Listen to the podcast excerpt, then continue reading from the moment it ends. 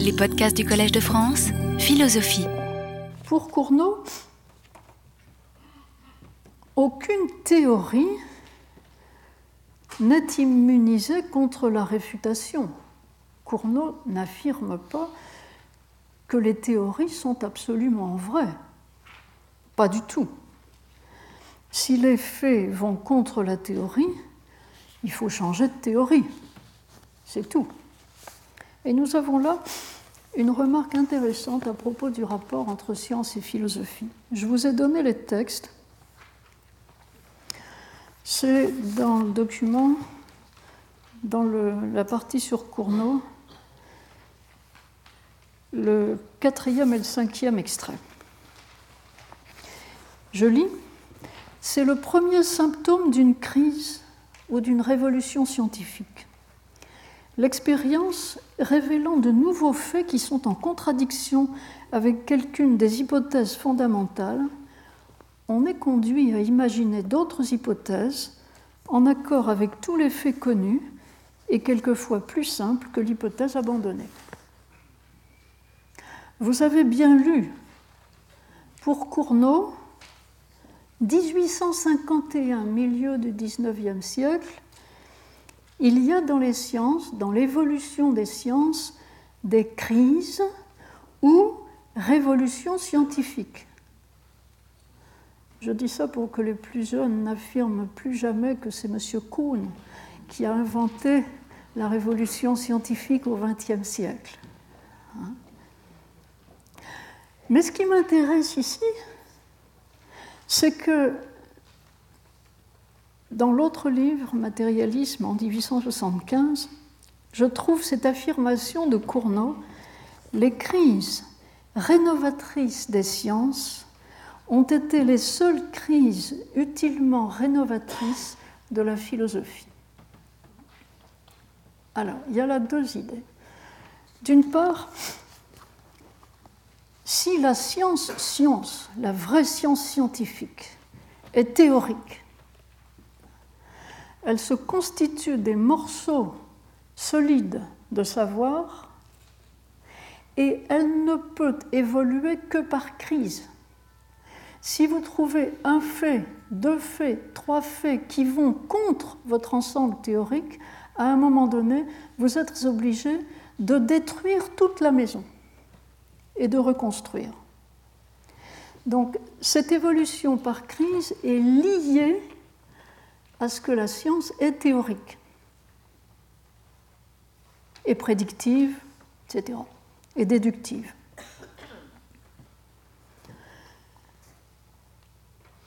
L'autre idée, c'est que ces crises dans les sciences entraînent des crises dans la philosophie et que ce sont, au fond, les seules crises philosophiques intéressantes. Il pense certainement à la crise dans la philosophie qu'a entraîné la découverte de Newton et la reconstruction du monde avec les hypothèses newtoniennes.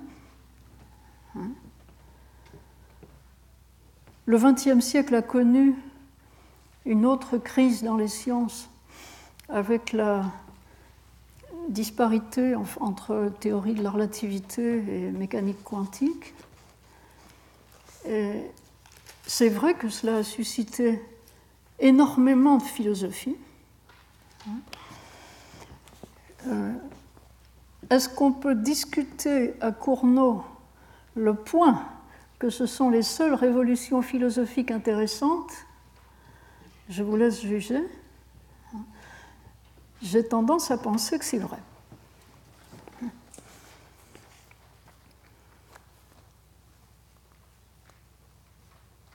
Est-ce que ça peut aller dans l'autre sens? C'est-à-dire, est-ce qu'une crise dans la philosophie peut entraîner une crise dans les sciences? Non, vous dites? Je laisse la question ouverte. Et je reviens à l'élément historique. Je parlais là de l'élément théorique dans la science qui est apparemment l'élément solide. Hein. Je reviens à l'élément historique. L'élément historique fait intervenir le hasard et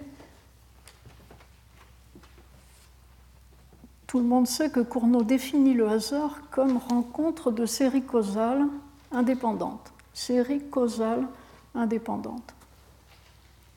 Et tout le monde connaît l'exemple. Euh, je sors faire une course, j'ai mon projet, j'ai ma ligne euh, rationnelle d'action. Et puis ce jour-là, il y a du vent, une tuile me tombe sur la tête. Hein. Le niveau de réalité météorologique et le niveau de ma réalité d'individu humain sont des niveaux différents, pas, pas forcément concordants dans l'univers. Et c'est la rencontre de deux séries qui produit l'événement fortuit, l'événement historique. Quand vous lisez ça, vous vous dites, mais est-ce qu'il n'y a pas un élément historique aussi dans la série causale? Parce que là, on vous dit, l'élément historique, il est au croisement de deux séries causales, mais on n'avait pas parlé de causalité jusque-là.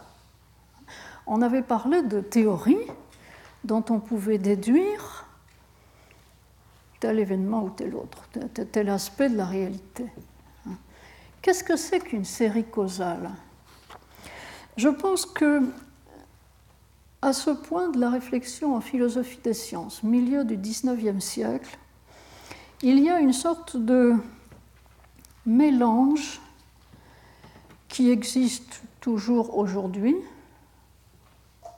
en, réalité souvent au moins, il y a une sorte de confusion entre l'enchaînement déductif, l'enchaînement des propositions dans un raisonnement, et l'enchaînement causal, c'est-à-dire l'ordre cause-effet qui devient la cause d'un autre effet, la cascade, la série causale, qui n'est pas une série de pensée, qui est une série entre des événements réels.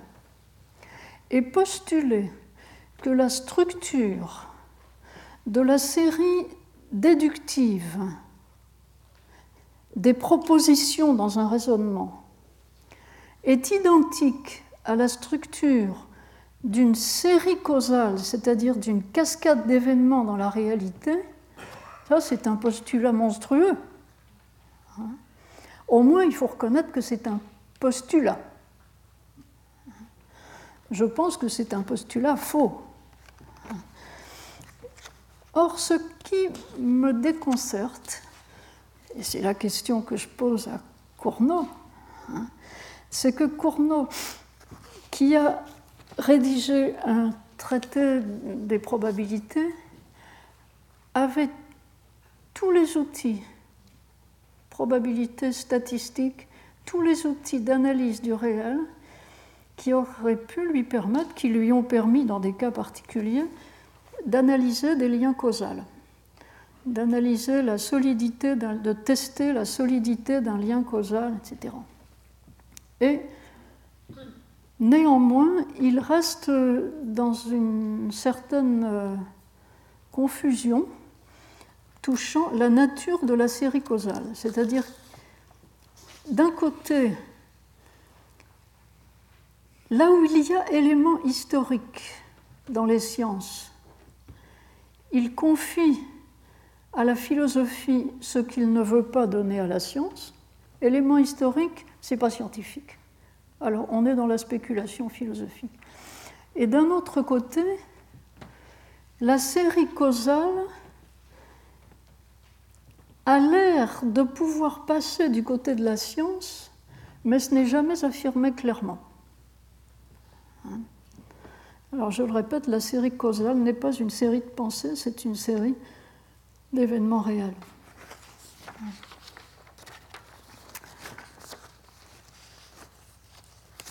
Je terminerai ce point-là par un petit commentaire inspiré par un article publié dans le livre édité par Gaillon et Burian. Un petit commentaire de Burian sur la fameuse phrase de Dobzhansky que j'ai citée, que tout le monde cite, à savoir Nothing in biology makes sense except in the light of evolution. Rien dans la biologie ne fait sens, n'a de sens, sinon à la lumière de l'évolution. Le point de l'article de Burian, c'est que il est resté dans les sciences de la vie une trace de cette étrangeté l'une à l'autre de sciences qui ont de l'historicité à traiter et de sciences qui peuvent s'en passer. Euh, très précisément, Burian nous dit que lorsque la génétique s'est constituée au début du XXe siècle, elle s'est constituée sur le modèle de la physique comme une science qui peut étudier des phénomènes quasiment éternels, absolus. Des phénomènes qui ne sont pas atteints par l'élément historique. Ça a été monté comme un mécano. Et bien que les sciences de l'évolution aient fait évoluer cette autre partie de la biologie qu'était la systématique, la science des classifications, les sciences de l'évolution sont restées du côté de sciences qui sont moins scientifiques, pas très scientifiques, justement parce qu'elles parlent d'évolution. Euh, Dobzhansky a été l'un des principaux artisans de l'effort de rapprochement entre la génétique et la théorie de l'évolution. Et il a, Borian le raconte dans cet article, il y a beaucoup œuvré, il, a été enseigné les enseignants de biologie, etc. Il a beaucoup œuvré pour que la biologie se rassemble, que l'ensemble des sciences du vivant se rassemble et soit simultanément théorique et historique, et allie l'élément historique et l'élément théorique. Et nous dit Burian, en dépit de ces, efforts ont partiellement réussi, puisque ça a été la, synthèse entre la, entre la théorie de l'évolution et la théorie génétique, mais en même temps, il est resté dans la pratique des sciences de la vie une partition implicite, une partition plus ou moins cachée entre les sciences sérieuses qui ne s'occupent pas du devenir et les sciences moins scientifiques, les sciences plus vagues, qui sont des sciences du passé. Et on a confondu l'élément historique avec le passé. Les sciences de l'évolution sont des sciences du passé. Et puis les sciences de la vie présente sont des sciences théoriques. Et en réalité, la vraie pensée d'Objansky, qu'il a toujours essayé de faire passer, que je crois très très très juste, est que le propre des sciences de la vie, et qu'elles sont en train d'inventer, ça n'est pas complètement fait, qu'elles sont en train d'inventer un modèle de science qui allie l'élément historique et l'élément théorique et qui n'est pas le même modèle de science que ce qui s'était constitué en physique ou en chimie. Ce qui s'était constitué en physique a inspiré le modèle épistémologique du début du XXe siècle. La philosophie des sciences, c'est la logique de la science, et la logique est l'arme fatale par laquelle les philosophes ont barre sur la science. Si votre science n'est pas logique, il y a plus que la logique. L'histoire n'est pas logique. Hein. Et je pense que le modèle que les sciences de la vie sont en train de construire est un modèle justement très intéressant parce qu'il combine l'élément historique avec l'élément théorique qui, lui, donne prise à la logique. C'était mon second point. Et j'en viens à mon troisième point, qui est un questionnement qui avait déjà été amorcé lorsque nous avons fait le séminaire de philosophie des sciences, un questionnement sur le devenir de la philosophie des sciences. La philosophie des sciences a connu au XXe siècle plusieurs modèles. Un modèle euh, auquel je viens de faire allusion, un modèle dans lequel, pour schématiser, on disait que la philosophie des sciences, c'est la logique de la science. Puis, un modèle sociologisant, historisant, historisant euh, au milieu, au, début de la seconde moitié du XXe siècle, où on a connu une relativisation des travaux scientifiques allant jusqu'à l'affirmation que ce que racontent les scientifiques n'est pas plus sérieux ou pas plus vrai que ce que disent les artistes ou les journalistes. Euh, de ce difficile passage, nous ne sommes pas encore complètement sortis.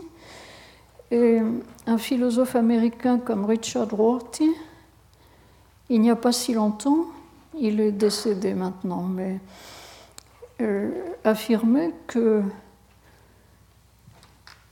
ce que racontent les scientifiques sur le proton n'est pas plus sérieux qu'un poème.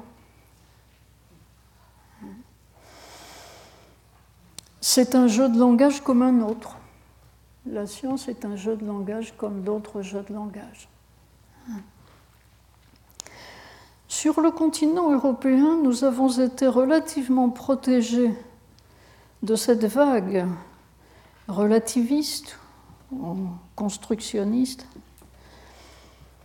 par le fait que nous avions une tradition HPS, Histoire et philosophie des sciences, une tradition qui voulait que le philosophe des sciences soit toujours en même temps historien et se prémunissent contre la péremption de ce qu'il affirme par le fait qu'il choisit d'étudier une période ancienne de la science, hein, période ancienne, donc un élément historique, mais avec des documents et des archives qui permettent de reconstituer correctement l'histoire, et une analyse philosophique sur ces témoignages du travail scientifique qui était, si on peut dire, qui, qui va en terrain solide.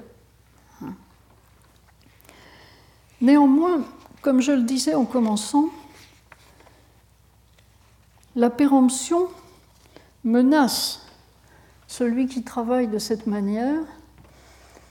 Euh, nous avons récemment essayé de repenser la manière dont Georges Canguilhem avait fait de la philosophie des sciences de la vie. Et on ne peut pas refuser la constatation que Canguilhem a fait ses études médicales au moment de la Seconde Guerre mondiale,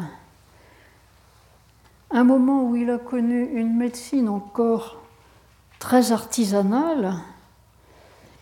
Et même s'il s'est tenu ensuite au courant de l'évolution de cette médecine, euh, la vision qu'il fait passer dans sa thèse de médecine sur le normal et le pathologique est très imprégnée de cette ambiance d'une médecine encore artisanale, hein, traditionnelle, hein, peu scientifique. Euh, Canguilhem s'est protégé en écrivant ensuite un ouvrage sur la formation du concept de réflexe au XVIIe et XVIIIe siècle. Ça, c'est du solide pour une fois. L'histoire est du solide. Hein, et euh, ça ne se périme pas. De même, si on pense à un autre philosophe comme euh, Raymond Ruyère, qui s'est initié à la biologie pendant sa captivité durant la Seconde Guerre mondiale. Il a été quatre ans prisonnier en Allemagne et à cette occasion, il a suivi les cours d'Étienne Wolff. Il a ainsi appris euh, la biologie du développement et ça a considérablement inspiré son œuvre. Hein. Mais on voit bien que ce qu'il a appris de l'embryologie, quand on le relit avec le recul, témoigne d'une science passée, d'une science qui n'est plus.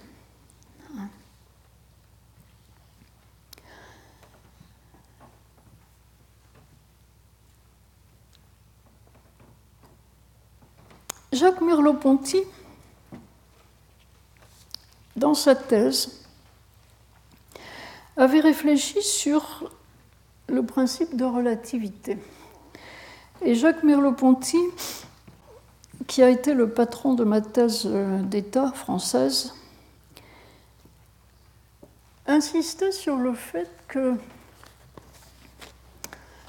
le cogito, ou l'époqué, ou quel que soit son nom, l'acte par lequel on entre en philosophie, n'est pas solipsiste. Hein. Je vais donc, dans ce troisième point, commencer par m'interroger sur ce point du solipsisme en posant la question, l'aventure philosophique est-elle toujours une aventure solitaire?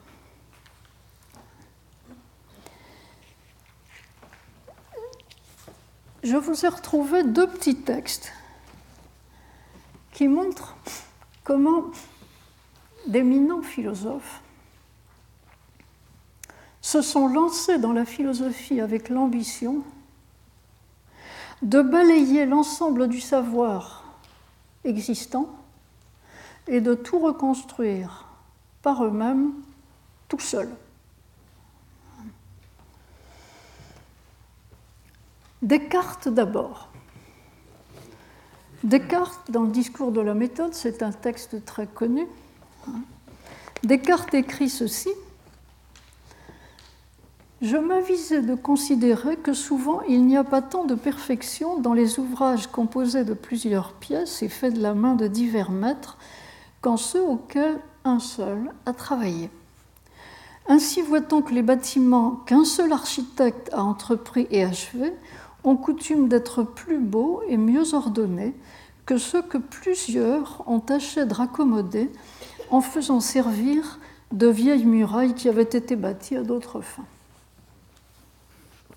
Moi, Descartes, au XVIIe siècle, je me dis, je vais tout reconstruire, je suis l'architecte de la philosophie et des sciences. Hein. Je vais tout reconstruire parce que ce qu'un homme fait seul est plus cohérent, mieux construit que ce que fait une collectivité.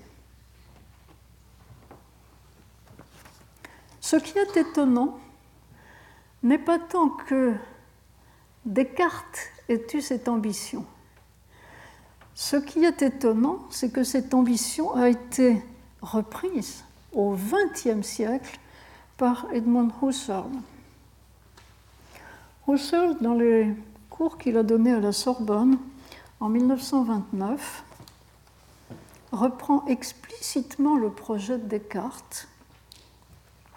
Je le cite, Quiconque veut vraiment devenir philosophe devra, une fois dans sa vie, se replier sur soi-même et au-dedans de soi, tenter de renverser toutes les sciences admises jusqu'ici et tenter de les reconstruire. Autant cette ambition était relativement raisonnable au début du XVIIe siècle, parce que l'ensemble des connaissances scientifiques à cette époque était probablement assimilable par un seul esprit.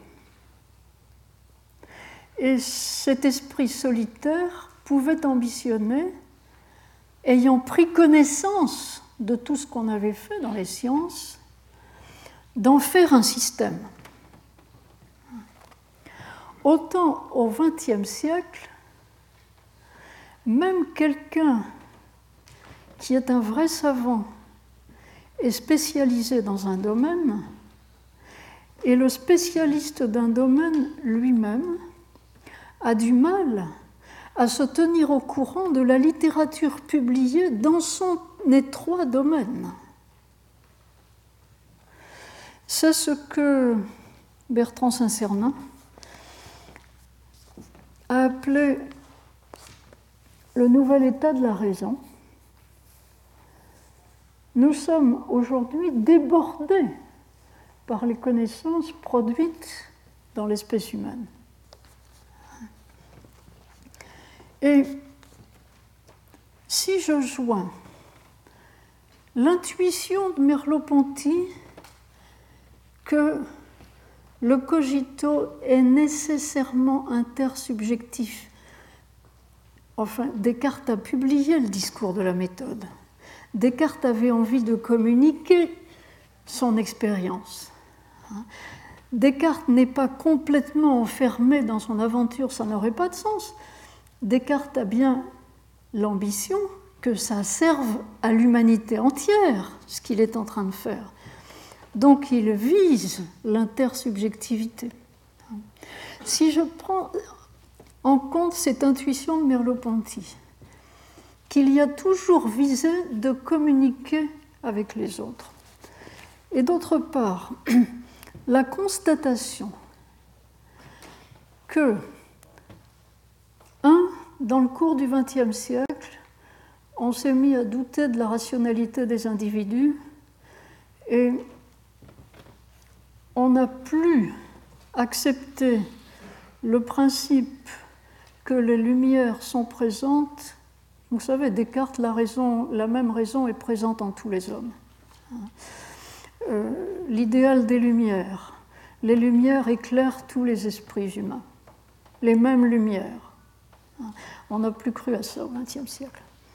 Et d'autre part, on constate au XXe siècle qu'aucun esprit humain individuel n'est capable d'absorber l'ensemble des connaissances.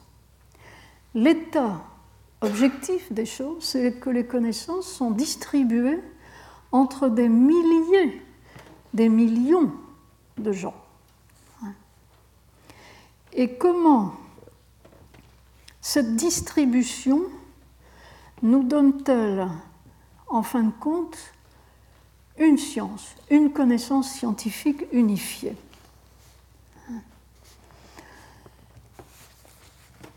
La surabondance des publications scientifiques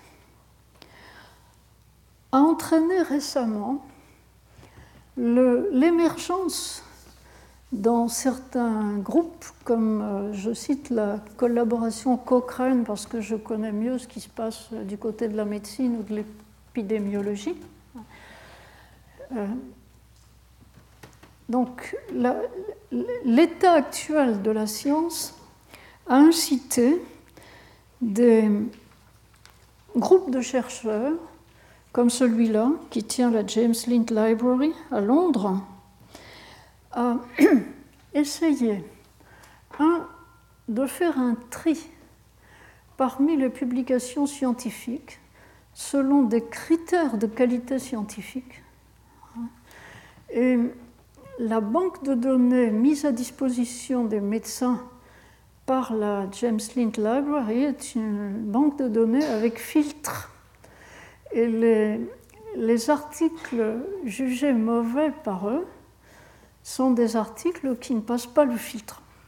Donc quand vous voulez vous renseigner sur l'état de la science sur une question particulière, vous allez puiser dans cette banque. Vous n'avez pas tout ce qui s'est publié sur cette question, vous avez un écrémage qui est censé vous donner le meilleur de la science, et d'une. Et d'autre part, ce même groupe insiste maintenant sur l'importance de faire des synthèses de la science, des synthèses des connaissances à un moment donné. La constitution de ces synthèses n'est pas facile. Il ne faut pas croire qu'il suffit de mettre les articles les uns au bout des autres et puis que ça vous donne la science. Traditionnellement, la fonction de synthèse était laissée, c'est pas gentil de dire laissée, confiée aux professeurs. Les professeurs de sciences naturelles se chargeaient d'écrire des manuels qui donnaient la synthèse des connaissances dans la discipline. Et quelquefois, quand on lit ces manuels des années 50 ou 60, on a honte de ce qui a pu être enseigné. Mais c'est idiot, c'était l'état de la connaissance alors. Il n'empêche, le groupe dont je parle, la collaboration Cochrane, estime que il n'est pas raisonnable de confier à des individus le soin de faire la synthèse de toute une discipline, que c'est un travail de collaboration, ça aussi, et que c'est un travail qui doit se faire avec rigueur. en médecine, vous avez souvent la même expérience répétée trois ou quatre fois dans des régions différentes euh, du monde en toute ignorance par les uns de ce qu'ont fait les autres et par les uns des résultats qu'ont obtenus les autres. Les efforts pour avoir de grands projets où on est au courant des résultats de ce que les uns et les autres connaissent sont, encore relativement rares. Donc, ce que fait la Cochrane collaboration, et maintenant c'est devenu un peu un standard dans les sciences euh, médicales, c'est de réfléchir à des méthodes scientifiques pour faire la synthèse des résultats obtenus dans un domaine ou dans un autre. Euh, l'une des plus connues des méthodes employées, c'est la méta-analyse. Elle est très contestée. Et le fait qu'elle soit très contestée m'amène à dire ce que je voulais dire, c'est que la fonction de tri des articles jugés bons scientifiquement et moins bons, hein, la fonction de tri et la fonction de synthèse, euh, ce n'est pas de la science du premier degré, ce n'est pas de la science du terrain, c'est de l'épistémologie, ou du moins ça suppose une position épistémologique choisie par les gens qui le font. Et cette position épistémologique n'est pas évidente à prendre. Donc la philosophie est en train de s'introduire sur le terrain par ce biais, me semble-t-il, la philosophie des sciences. Ce que j'ai dit jusque-là a l'air de présupposer que les scientifiques produisent essentiellement des articles, c'est-à-dire du papier, c'est-à-dire des énoncés, des propositions, dans un langage. Les scientifiques ne produisent pas que des énoncés. Les scientifiques produisent des êtres. Dans les sciences de la vie, on produit des animaux transgéniques. Ce ne sont pas des énoncés, ça. Dans les sciences de la vie, on produit des traitements qui ont des effets sur des personnes malades. Ce, ne sont pas des paroles, ça. Et cette, euh, encore une fois, cette effectivité des sciences de la vie implique d'une autre façon qu'on réfléchisse collectivement à l'acceptabilité de mettre dans notre monde, d'introduire dans notre monde des créations scientifiques qui peuvent ou ne peuvent pas coexister pacifiquement avec le reste. Que ce soit des techniques de greffe, que ce soit de nouvelles espèces de plantes ou d'animaux. Regardez comme les animaux génétiquement modifiés sont mal acceptés. Hein. Tout cela suggère que la philosophie des sciences doit aussi s'intéresser à des questions pratiques.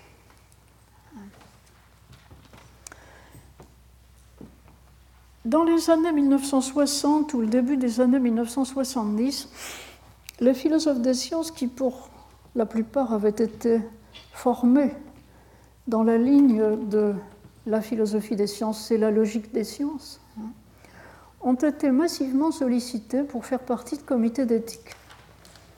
Ça m'est arrivé aussi au début des années 80, parce qu'on était un peu en retard sur les États-Unis. Et on n'était pas du tout préparé à ça.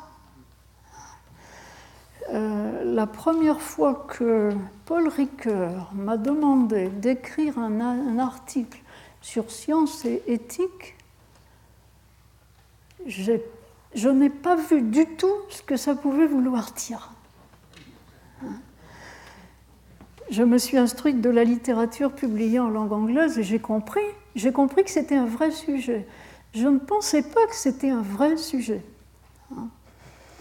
Il y a donc aussi dans la philosophie des sciences actuellement une ligne de philosophie pratique.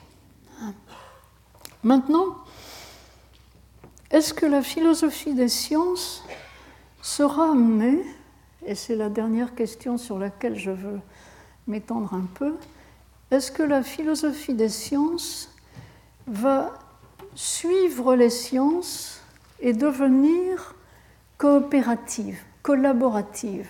C'est-à-dire, est-ce qu'on va se mettre à faire de la philosophie des sciences en équipe, en groupe, alors que jusqu'ici on a l'image du philosophe solitaire qui, dans son bureau, fait sa philosophie tout seul. Hein? À cette question, je n'ai pas de réponse complète, et l'avenir nous dira si c'est possible, mais je note deux choses. Je note que l'Union européenne, dans son septième plan, programme cadre, fait un énorme effort pour inclure ce qu'on appelle les humanités au sens large. Les humanités au sens large, ce sont les artistes, les littéraires littéraires, les sciences humaines et sociales et la philosophie. L'Union européenne fait un énorme effort pour amener ce groupe des humanités dans le courant de la recherche européenne en la mettant au niveau, cette recherche, de la recherche scientifique européenne.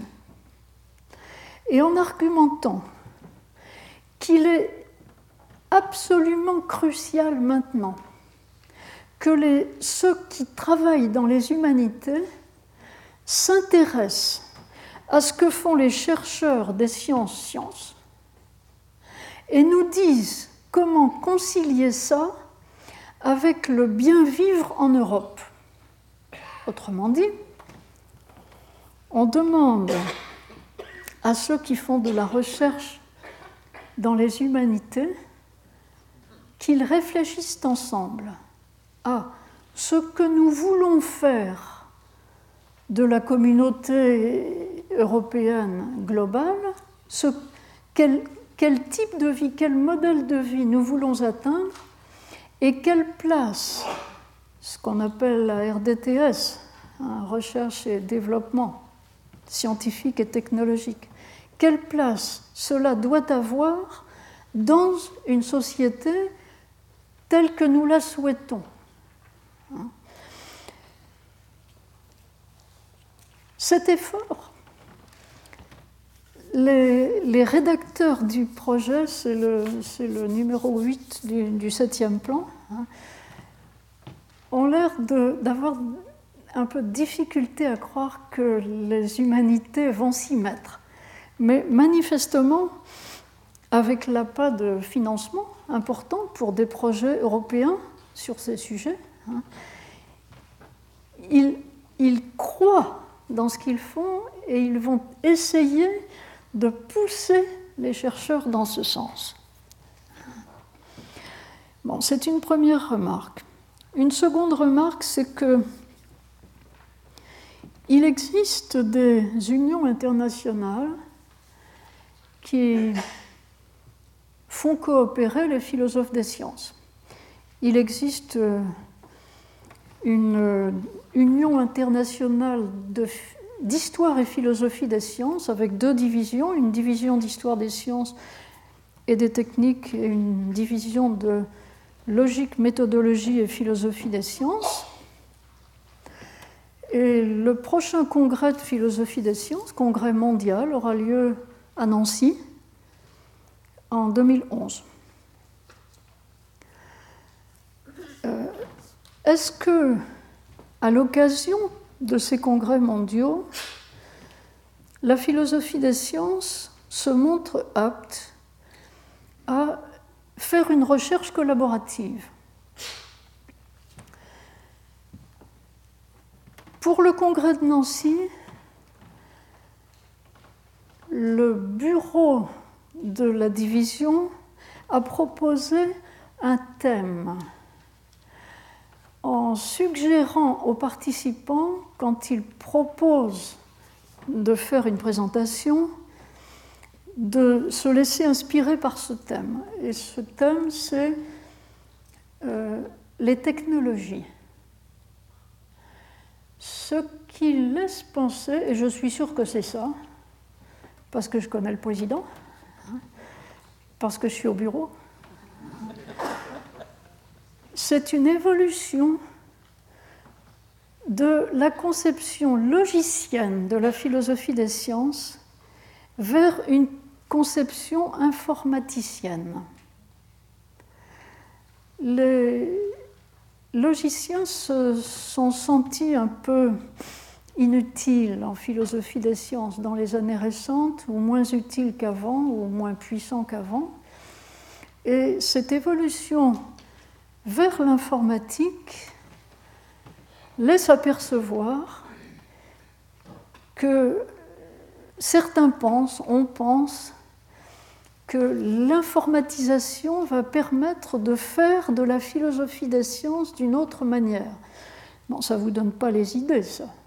Ça vous donne seulement le support, jusqu'à un certain point. Enfin, une troisième toute petite remarque. Il existe une société internationale pour l'histoire, la philosophie et la sociologie de la biologie et des sciences de la vie.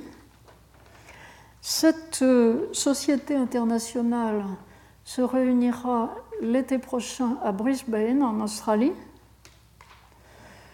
Euh, vous pouvez trouver sur Internet le, descriptif.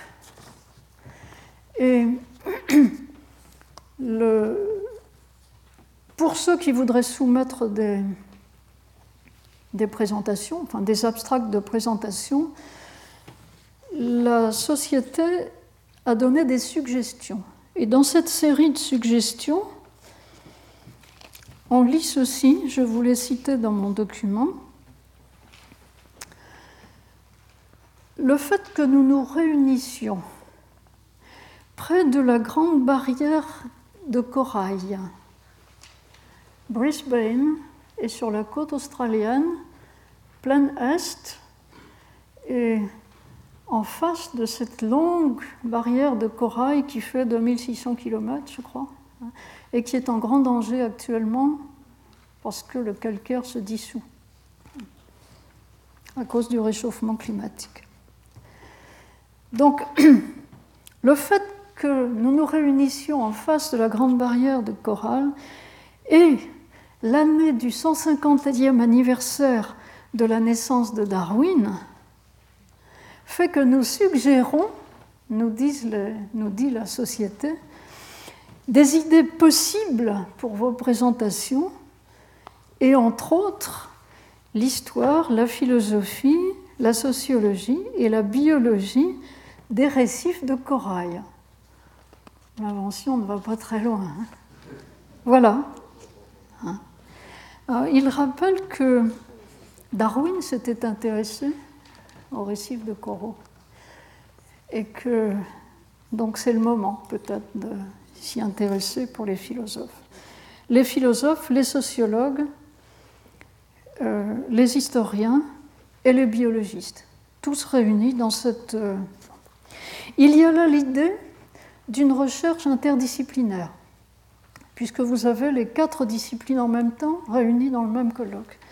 Mais l'idée d'un projet de recherche collaboratif est très flou, vraiment très flou. Je termine donc sur une incertitude. Je ne suis pas sûre que la philosophie des sciences, sans parler de la philosophie tout court, puisse se former en, en brigade coopérative pour faire de la recherche sur des questions importantes ou jugées importantes collectivement. Je conclus seulement que si la recherche est notre avenir, comme nous avions dit que cela ressortait, on, a vu que la dernière fois, la leçon, en somme, des travaux de Vernadsky et de ces, des gens qui ont été dans la même ligne, c'est que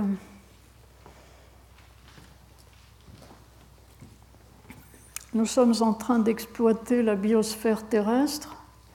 Nous atteignons des limites où nous nous mettons nous-mêmes en danger dans cette exploitation de la biosphère terrestre.